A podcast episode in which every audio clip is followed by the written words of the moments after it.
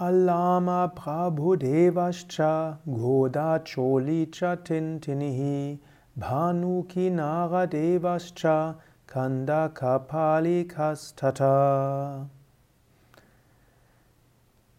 Diese sind wiederum Namen der großen Meister. Alama, Prabhudeva, Goda, Choli, Tintini, Bhanuki, Naradeva, Kanda, Kapali.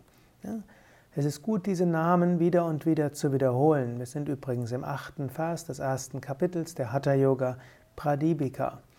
Die Namen eines Meisters zu wiederholen ist etwas, was dich einstimmt auf den Meister. Du rufst die Energie des Meisters an.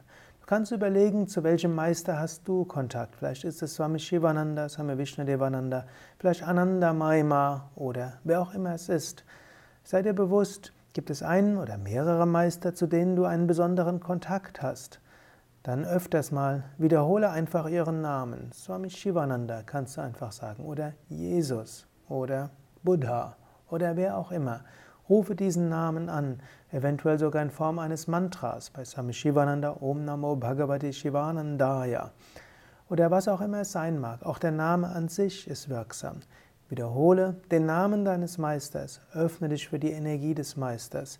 Bitte um Hilfe, bitte um Inspiration, bitte darum, dass du geführt wirst.